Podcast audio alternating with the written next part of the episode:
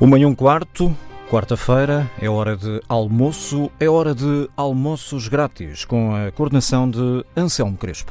Na semana em que o Parlamento debate o Estado da Nação uh, e na semana em que a Europa, uh, depois de uma cimeira histórica, não só pela duração, mas por aquilo que resultou dessa cimeira, encontrou finalmente fumo branco para uh, o Fundo de Recuperação Europeu que vai uh, permitir aos vários Estados-membros uh, combater, quer do ponto de vista de saúde pública, quer do ponto de vista económico e social, esta pandemia. Os comensais são os mesmos do costume, David Justino, Carlos César, sejam muito bem-vindos uh, a este que é o nosso último almoço grátis desta temporada. Ehm, vamos começar precisamente pelo Estado da Nação, que até era para ser debatido esta quarta-feira no Parlamento e foi adiado por causa de, do prolongamento da Cimeira. Ehm, começo por si esta semana, David, por lhe perguntar a pergunta óbvia que na, na sexta-feira toda a gente vai fazer: qual é o Estado da Nação? Bom, boa tarde para todos, boa tarde para o, para o Carlos também, para o pessoal da TSF e para os ouvintes. Eu acho que, chegado a este ponto, uh, o Estado da Nação é um pouco de uma nação que, que se confinou, enquanto esteve confinada, adormeceu um bocadinho, é? desconfinou e ainda não acordou.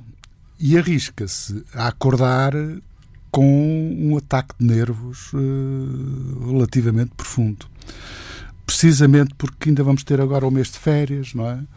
Mas eu, pelo menos, não, não desejo, não desejo, mas uh, prevejo uh, que o último trimestre deste ano vai ser um trimestre diabólico. Do ponto de vista económico? Em do todos ponto de vista de saúde vista, pública? Todos, todos. E, e, já vamos uh, dois a... Caso a caso. Caso a caso já iremos ver isso. Uma das coisas que me deixa muito preocupado. Vou aqui uh, deixar alguns indicadores para nós podermos situar as coisas. Quer dizer, não vale a pena estar a falar na quebra do turismo porque nós já percebemos que é desastroso. É? O turismo que foi, de certa forma, com todas as atividades ligadas a isso, um dos motores do, do crescimento económico dos últimos 4, 5 anos, Uh, arrisca-se, foi aquilo que eu já disse aqui no, no programa passado, a perdermos em cinco meses aquilo que ganhámos em cinco anos. E, portanto, quer dizer, voltar a, para recuperar esse nível vai demorar tempo. É? Uh, portanto, isto foi, e não é só um problema, às vezes nós falamos muito do problema do, do, impacto da Covid. É claro que o Covid teve um impacto enorme, foi o mais importante impacto, mas a Covid funcionou como uma espécie de antecipador ou acelerador do processo que já estava mais ou menos delineado de termos taxas de crescimento económico cada vez mais reduzidas. Ou seja, nós já estávamos na fase, na fase B do ciclo, na fase descendente do ciclo. Aquilo que o Covid faz é precipitar e antecipar aquilo que poderia ser, digamos, uma fase de crescimento mais lento. E, portanto, uh, permitir que houvesse uma resposta mais, diria, mais sistemática e assim. portanto fomos todos apanhados uh, desprevenidos. Portanto, não há nada de bom no balanço deste Estado da Nação portanto, neste momento, não é? Não, neste ponto não. Há umas coisas melhores, outras coisas piores, mas quer dizer, uh, as piores estão claramente em sobreposição relativamente às melhores. Só um indicador, a produção industrial apurada para o mês de maio, final do mês de maio, Portugal é o quarto país com o pior, a maior quebra, neste caso, pior desempenho, a maior quebra na produção industrial. E, portanto, já tirei daqui o turismo. Uhum. Vamos só para a parte da, da produção da indústria transformadora e aquilo que no fundo também sustentava uma parte das nossas exportações, não é? E acima de tudo também eh, mercado interno, como é natural. É juntamente com a Roménia, a Eslováquia, somos os países dos países com maior quebra da produção industrial. Deixa-me interromper já agora para, para ouvir, antes de mais, uma, um balanço mais genérico aqui do, do Carlos César também sobre qual é o Estado da Nação e depois podemos entrar aqui no detalhe. Faz uma avaliação tão negativa como o David? Sim. Uh, o Estado da Nação é muito o estado em que ficamos com a pandemia e a crise pandémica gerou uh, uma degradação na generalidade dos indicadores económicos e sociais, uh, introduziu bloqueios e mantém aberto alertas que não beneficiam eh, a melhoria da situação económica ou a correção eh, em alta do funcionamento social. Portanto, tudo isso são evidências. Em boa verdade, o país ficou com a estratégia suspensa em benefício da emergência. a emergência só em parte beneficia a estratégia porque são ações que se destinam a tentar salvaguardar uh, as empresas, mantê-las em funcionamento, uh, conservar algum equilíbrio e estabilidade social que serão essenciais para uma estratégia de recuperação futura. Mas os alertas vermelhos multiplicam-se. Nós ainda não sabemos se temos uma segunda vaga, nós estamos em perspectivas de entrar uh, num inverno onde uh, teremos uh, não só a prevalência ainda do, do, do, vírus, como teremos as gripes, as constipações, digamos, as complexidades de diagnóstico, a intranquilidade social, a quebra de confiança generalizada, tudo isso tem efeitos na economia. E apesar de, de, de algumas medidas de emergência, como por exemplo do reforço do Serviço Nacional de Saúde, que desde março já tem mais de, à volta de 4 mil novos profissionais, entre médicos, enfermeiros, assistentes técnicos, operacionais. Ainda hoje foi uh, também uh, anunciado, não é? Mais um, um, reforço de médicos na área da medicina Para geral e, e familiar, exatamente, porque, em boa verdade, a confiança no Serviço Nacional de Saúde, e isso não é paradoxal, será boa parte da confiança que a economia precisa para recuperar.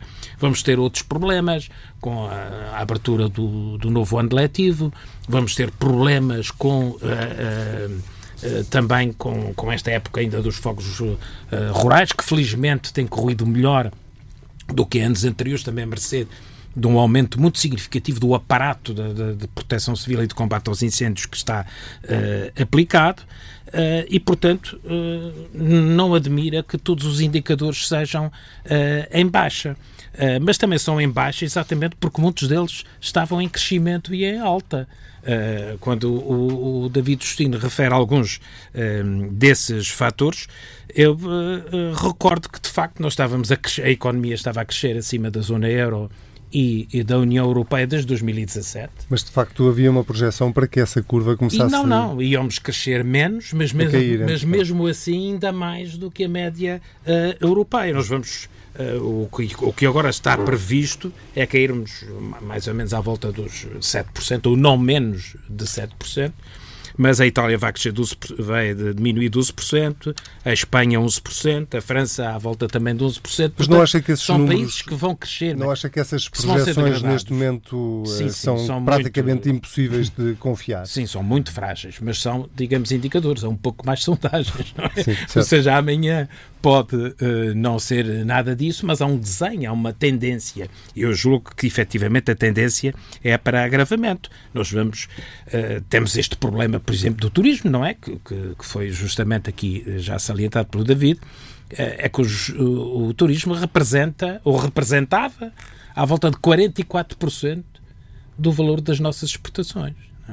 É? ora, quando o número de dormidas desce mais de 95%, que é aliás o que acontece em outros países, na Alemanha, na França, por aí fora, uh, quando uh, decresce, só que esse, esse setor tem menos influência nesses países, mas quando decresce 95% das dormidas, isso significa que nós estamos a ter um enorme uh, trambolhão na nossa economia. E, e isso depois...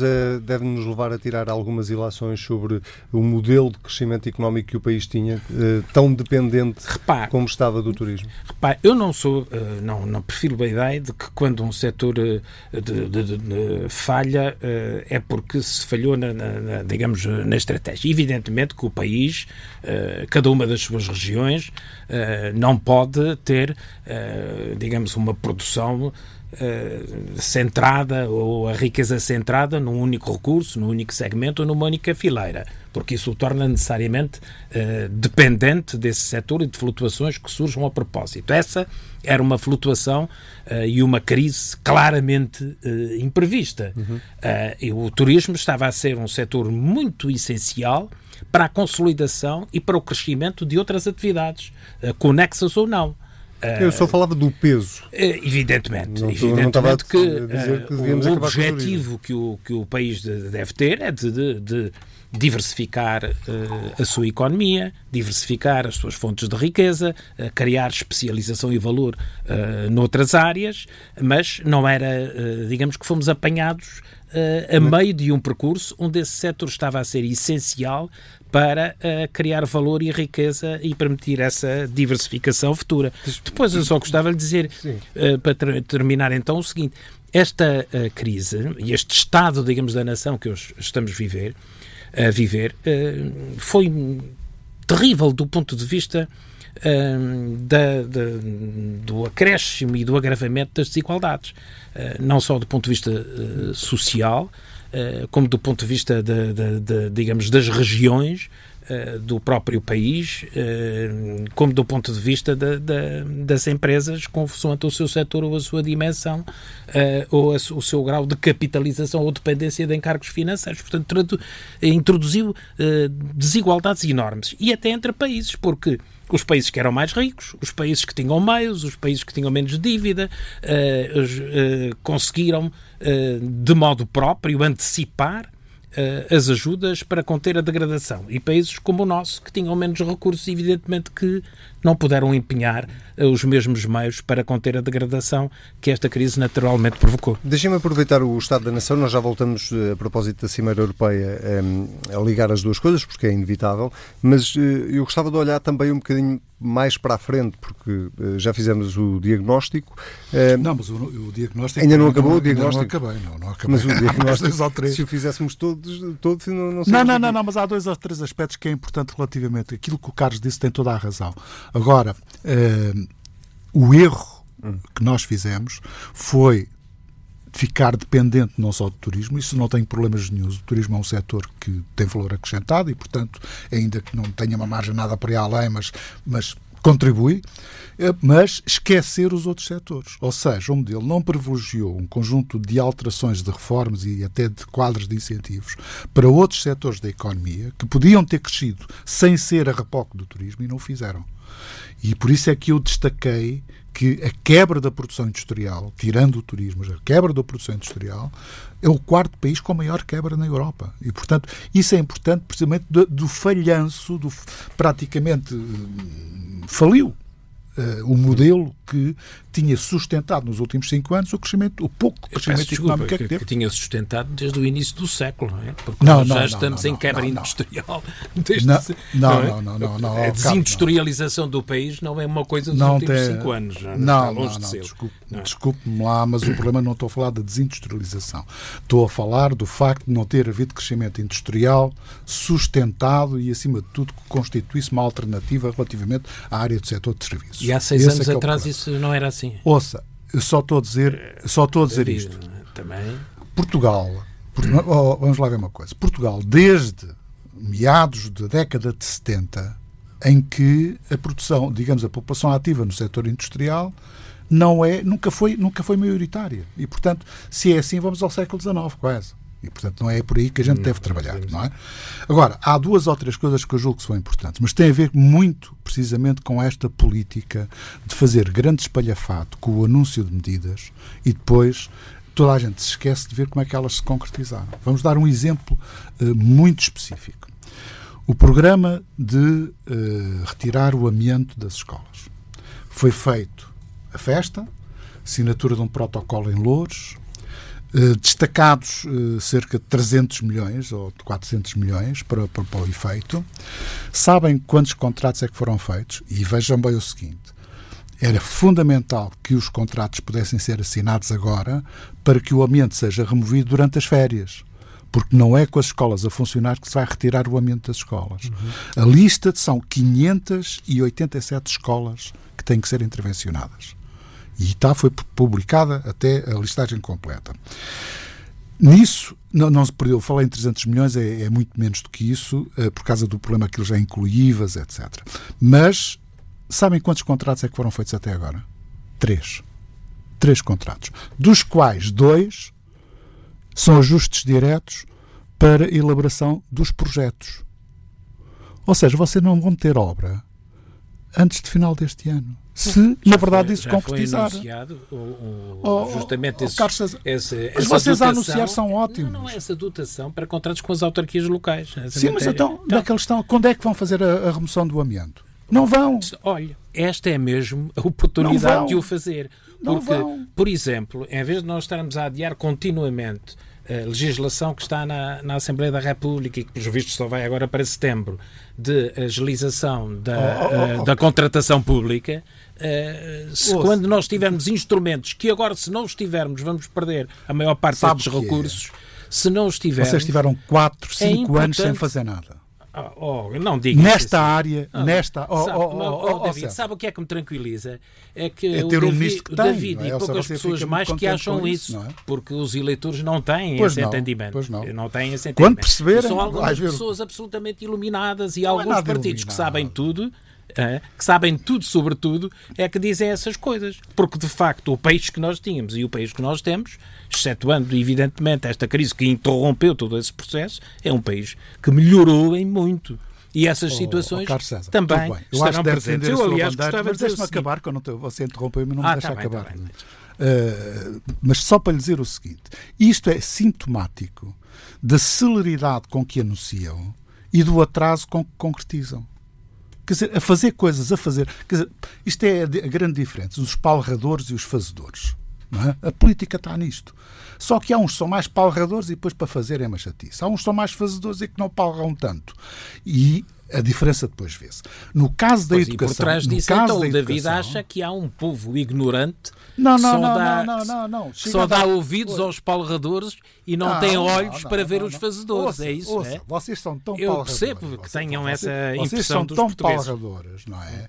Que até na promessa de antecipar receitas aos órgãos de comunicação social ainda não distribuíram um tostão que fosse. Isso é que é interessante, nomeadamente quando os próprios órgãos de comunicação social estão, alguns, a passar pelas dificuldades que todos conhecemos. Mas isso só para, Mas, para, David, para, para terminar, que eu tenho que dar a palavra Mas ao eu, eu julgo que o David Justino é contra esses apoios aos órgãos de comunicação social. Ou pelo menos não, lá os tweets eu, não, eu, eu não sou, sim. São... Não, e os meus tweets, até ah, se também. quiser, também pode falar dos meus. É, não, eu sou não, contra. Não, tenho, não, não, não, segue o David, não segue o David Destino, só segue, só segue o Presidente. Exatamente. Eu sigo semanalmente. Não, não, não, não. Não, eu, não persigo, Eu preferia, eu preferia dar melhores condições às empresas de comunicação social para manter o serviço público que fazem sim. do que propriamente estar a prometer subsídios que depois não são pagos. Este é que é o problema. É que se promete, faz o alarido, desencadeia-se a polémica. E a oposição até vai atrás. A gente também foi não, atrás. Os órgãos é? de comunicação social sabem com o que contam. Bom, é o mesmo problema. Pô, eu sei, eu sei, principalmente quando eles forem, tiverem de acordo com a voz do governo. Por amor de Deus, isso é, não, desculpe, mas isso é, isso é uma falsidade e uma, não é nada que não se deve dizer. Isso é uma coisa, isso é que é o palrar por palrar. Não é palrar, não, não é palrar por palrar. Até eu queria porque, ainda falar do SNS. Até porque pois. nem o governo nem o Partido Socialista têm qualquer conforto Sabe na é comunicação é, social. Oh, oh, Carlos César, Portanto, sabe qual é, à vontade, sabe qual é a minha, a, a minha preocupação, que é uma preocupação moral? é que vocês prometem antecipar receita aos, às empresas de comunicação, não é aos órgãos, é às empresas de comunicação social. E, entretanto, devem cerca de 1.600 milhões de euros a fornecedores e não lhes pagam. Já, já não é assim. Já não é ah, assim. não, ah, pois não. não é assim. Os dados Bom, que eu conheço. Meus senhores, a conversa está muito interessante. Eu não, não, não, não queria estragar a, a discussão, mas uh, temos mesmo que avançar para o nosso segundo tema. Mas queria dar antes a oportunidade ao Carlos César de, de, de completar o raciocínio sobre o Estado da Nação. Há, uh, para além de completar o raciocínio, mais do que isso, gostava que olhássemos uh, durante uns minutos para a frente. Há muito receio de que, com uma crise económica seguida de crise social, uh, possa vir a seguir uma crise política. Bem sei que há eleições presidenciais uh, na, em janeiro, uh, mas a verdade é que há três atos eleitorais entre este ano e o próximo ano e normalmente nós sabemos que as crises políticas nascem das crises sociais e económicas. Tem esse receio? Acha que isso, é, ou, ou acha que isso não, é, não tem que ser uma inevitabilidade? Eu acho que nós não temos que excluir uh, liminarmente a possibilidade de haver alguma perturbação política. Uh, vai ser essencial uh, perceber qual a densidade da aproximação resultante do diálogo que vai ocorrer entre o, o partido do governo e os partidos à sua esquerda. Uhum.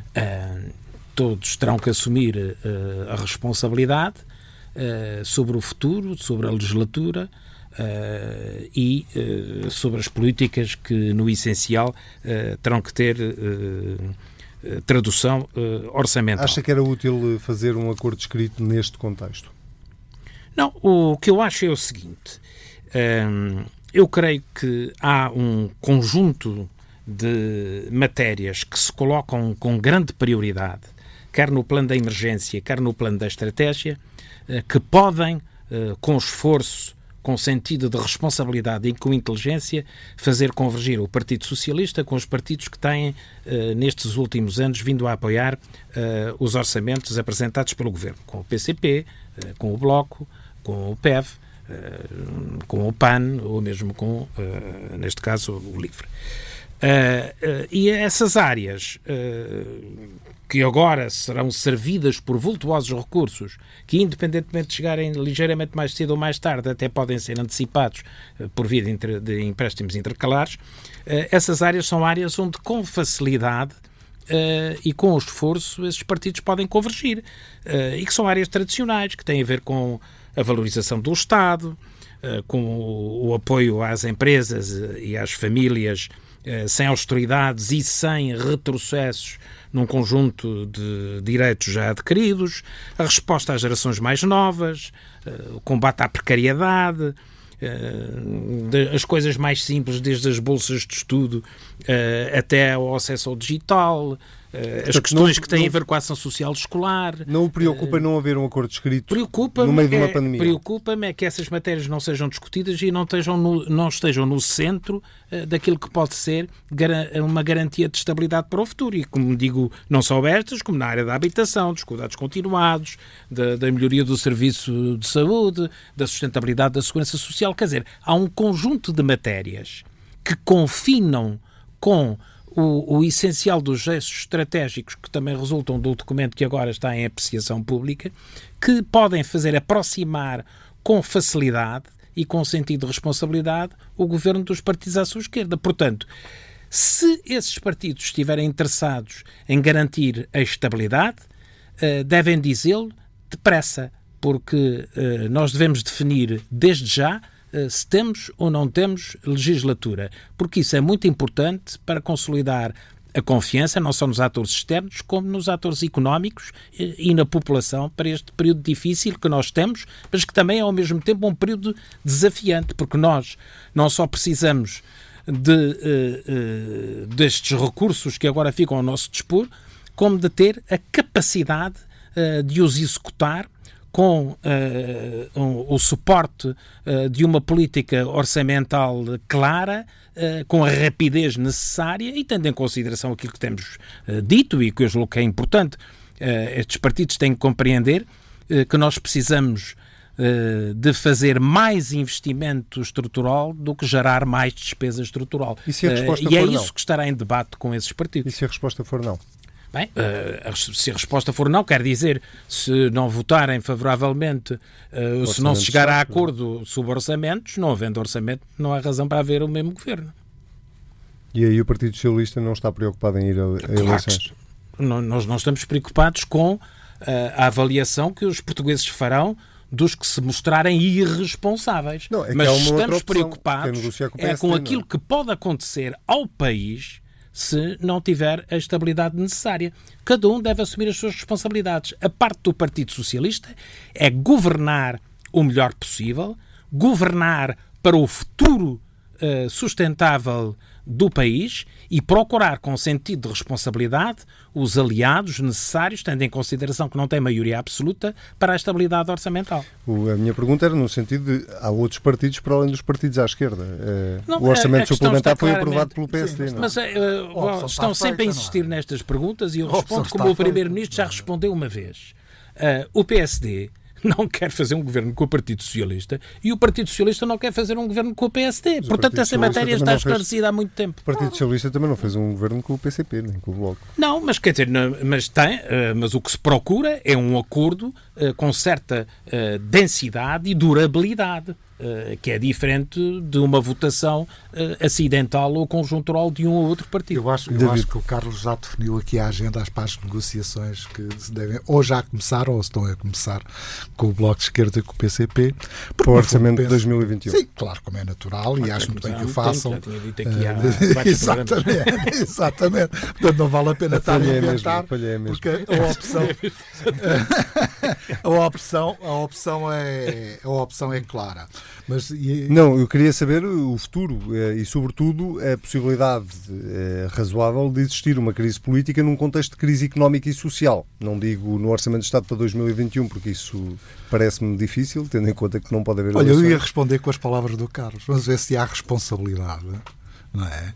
Uh, em especial da parte do Partido Socialista relativamente a isto. Agora, uma coisa que eu sei é que qualquer uh, entendimento ou acordo à semelhança do que foi a geringonça, que possa ser feita com o Bloco de Esquerda e com o PCP, não é para fazer reformas estruturais, é para manter as coisas tal como estão. E não contará com o apoio do PS. Isso aí não, não contará com o apoio do PS. Um orçamento aprovado, um orçamento aprovado à esquerda não contará nunca com o apoio não, do PS. Não, nunca. Nunca. Não, não, quer dizer, porque nós não aprovamos orçamentos independentemente das alianças, ou seja, aquilo que nos interessa é saber se o orçamento resolve os problemas do país ou não. Esse é o ponto fundamental. Se nós entendermos que não resolve os problemas do país, nós o que é que vamos fazer? Vamos viabilizar um orçamento só porque temos medo de uma crise política? Não. Muito bem, vamos ao. Nós eu, temos. Eu quero dizer diga, que diga, a trajetória reformista nesta legislatura é indispensável. Eh, não tem a ver com uh, eh, PCP, ah, Bloco de Esquerda ou PSD. Vão ser obrigados. É que mesmo não temos Exatamente. outra alternativa. Vão e ela obrigados. resulta, aliás, basta ver, entre este documento do, do, do professor Costa Silva, que, eh, digamos, é um pré-programa que terá toda esta processualidade de discussão pública e depois de ser vertido, ou não, espero que seja vertido, nos orçamentos futuros. E uh, uh, eixos essenciais do programa eleitoral, em especial, eh, eh, do Partido Socialista, há enormes uh, similitudes. Nós temos, aliás, eu tenho feito um esforço de, de, o conferir. Toda esta matéria da reconversão industrial, das questões relativas a, a, aos sistemas de educação uh, científica e de inovação, da eficiência da administração uh, e da justiça, da transição, das questões da transição digital e da incorporação tecnológica, de do uso dos recursos próprios, da prioridade do mar. Eu próprio até já critiquei várias vezes o facto do Partido Socialista uh, adiar essa prioridade que é parte integrante do seu programa e isso já estava a ser adquirido como consciência também uh, pelo próprio governo. Portanto, são áreas que implicarão reformas que coincidem no essencial com aquilo que o Partido Socialista tem vindo uh, a pensar e a plasmar nos seus programas e com aquilo que agora constituem algumas condicionalidades ou eixos estratégicos da própria política europeia que esteve na base da disponibilização destes fundos excepcionais. Muito bem, nós temos uh, cerca de 10 minutos para falar de, desse acordo que saiu da Cimeira Europeia que decorreu uh, esta semana, começou aliás no fim de semana, 5 dias, 4 noites, mais de 90 horas para 1,8 bilhões de euros. 45 mil milhões destinados a Portugal. Um, e, David, depois de uma negociação tão dura, um, a julgar pelas declarações dos responsáveis políticos, parece que não houve vitoriosos nem vencidos. Não, não, ganharam todos. Isto eu depois de ver as declarações e andei a cotejá-las uh, em, em, várias línguas e vários países ou vários órgãos de comunicação social, todos ganharam. E parecia uma noite Mas das acha, eleições, acha parecia uma noite das eleições, não é? em que estão todos a ganhar. Mas acha isso? Acha que, acha que todos ganharam? Não, eu acho, vamos lá ver uma coisa. Uh, eu, eu julgo que houve um papel fundamental do ex-franco-alemão eh, relativamente a viabilizar este mesmo acordo e a impor determinado tipo de condições. É claro que, perante, digamos, o veto dos, dos frugais, e aliás é agora um termo interessante, porque já tenho que reconhecer aqui, tenho que voltar atrás, uma crítica que fiz ao Primeiro-Ministro, quando ele dizia que não vai haver austeridade. É? Eu acho que agora o termo austeridade é substituído pelo termo frugalidade. É? E, portanto, vamos entrar na era da frugalidade.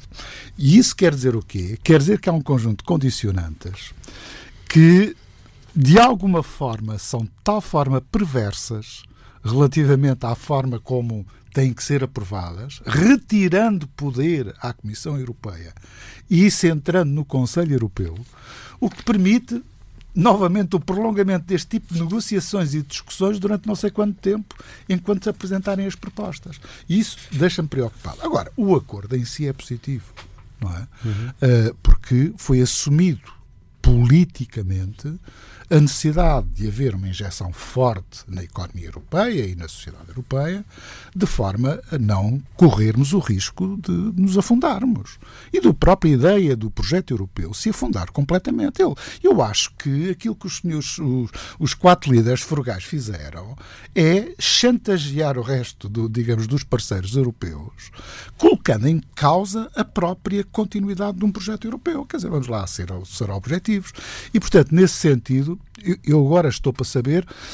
Mas, mas, desculpe, mas, mas, isso não faz parte das regras do jogo, fazer, fazer essa pressão? pois é, mas é que quando se joga sobre a linha final, arrisca-se uh, que a bola entre, ou seja, não há gol para, para, para lado nenhum. E, portanto, uh, o problema é que levou-se um pouco longe demais, e a própria duração da negociação permitiu isso, uh, e que eu julgo que só foi bem sucedida e, e conseguiu-se dar este salto, em grande parte devido ao entendimento franco-alemão. A senhora uhum. Merkel, o senhor Macron tiveram um papel fundamental nisto. Depois, há pequenos detalhes, pequenos pormenores eh, que vamos até ter a oportunidade. Agora, isto remete uh, para um outro problema é a capacidade de concretizar projetos, de apresentar bons projetos e ter uma estratégia bem delineada de reformas para o país. Por isso eu também concordo com o Carlos quando ele disse vamos ser obrigados mesmo a ser reformistas, não há outra hipótese. É? Uhum. E, portanto, Mas a questão que se coloca é a capacidade que vamos ter para gastar o dinheiro. Não, não, é, é, pois, para o executar. Mas o problema é esse, é para ter já tem que ter os projetos, tem que ter capacidade de execução. E com a administração pública, no ponto é que ela está, tem algumas dúvidas que se não forem criadas algumas soluções de excepcionalidade, eu tenho algumas dúvidas que o conseguimos fazer. Carlos César, parece quase anacrónico, não é? Nós, nós queremos o dinheiro, temos o dinheiro, mas não sabemos se o conseguimos gastar. Sim. Embora as condições mudem muito, quer do ponto de vista uh, do, dos processos que uh, informarão do ponto de vista, digamos, burocrático uh, a aprovação destes projetos e a sua tradução para o terreno, como também ao nível das comparticipações nacionais. É que se nós tivemos até há pouco tempo uh, uns quadros financeiros uh, plurianuais, quadros comunitários de apoio, uh, em que a, a, componente nacional era no mínimo de 15%, não é? nós agora temos fundos a 100%. Uhum. em que não precisamos de meter a componente nacional. Uh, e, portanto, há uma grande Isso facilita, alteração. Agiliza. Exatamente, porque uh, o país não terá que ter recursos financeiros próprios para Mas há um muitos bocado, dos investimentos. Há um bocado aquela sensação do uh, nós não podemos mesmo falhar perante não, esta pandemia e, a, e, as consequências que O Presidente tem. da República, creio que hoje, ontem, eu disse e com razão, que não é todos os dias Uh, nem em todas as décadas que se terá ao, dispor uma, enfim, uma quantia tão vultuosa. em todo o caso, eu devo dizer que reconheço que provavelmente até seria preciso mais recursos para, no país como na Europa, nós ultrapassarmos com a qualidade e a rapidez necessárias esta crise.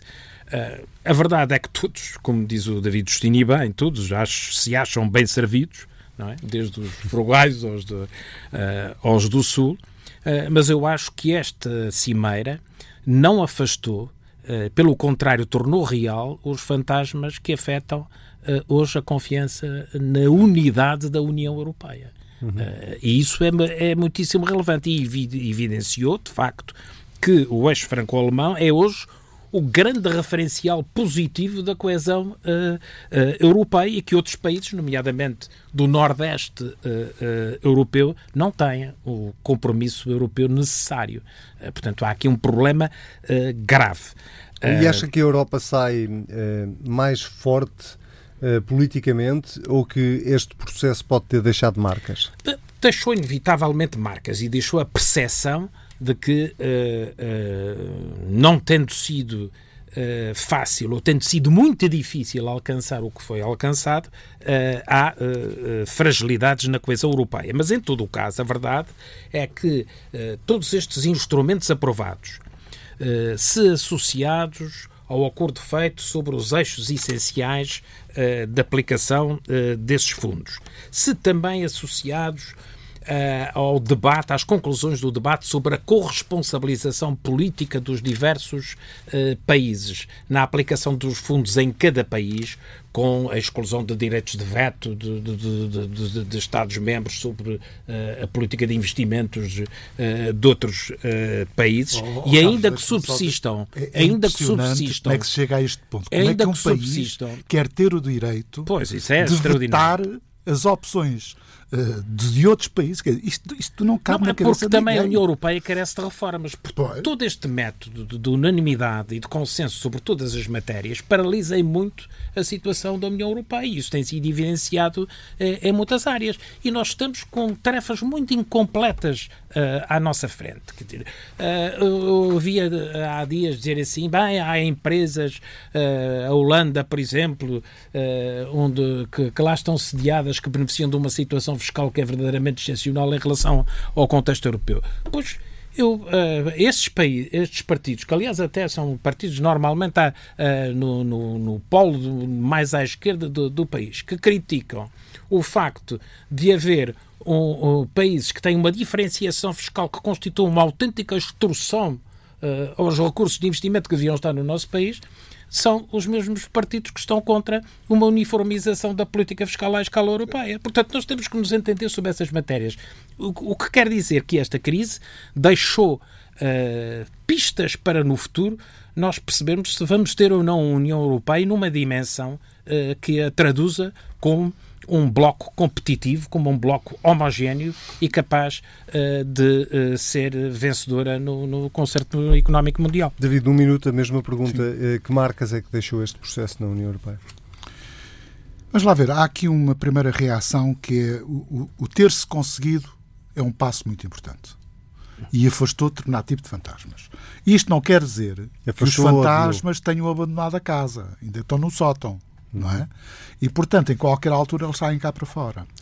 E, portanto, concordo com o, com o Carlos César de que, na verdade, é necessário começar a pensar seriamente na reforma de algumas instituições europeias uh, e, acima de tudo, em processos de decisão que são claramente excessivamente complicados e, acima de tudo, são desiguais. Quer dizer, como é que quatro países que representam pouquíssimo Exatamente. daquilo que é a riqueza e a população, tem poder de veto relativamente a tudo o resto. Paralisam. Paralisam. Paralisam. Quer dizer, isto é, um é, económico. É, é. Não, e, e, o problema vai-se depois colocar relativamente quer à parte da fiscalidade. Por exemplo, a Holanda é um dos países que mais beneficia de uma fiscalidade de exceção, não é? E que mais beneficiou da própria do mercado, do mercado europeu, do mercado único.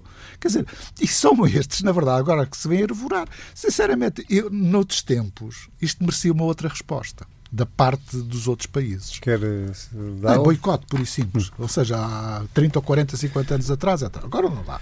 Não é? Mas era boicote, por e simplesmente.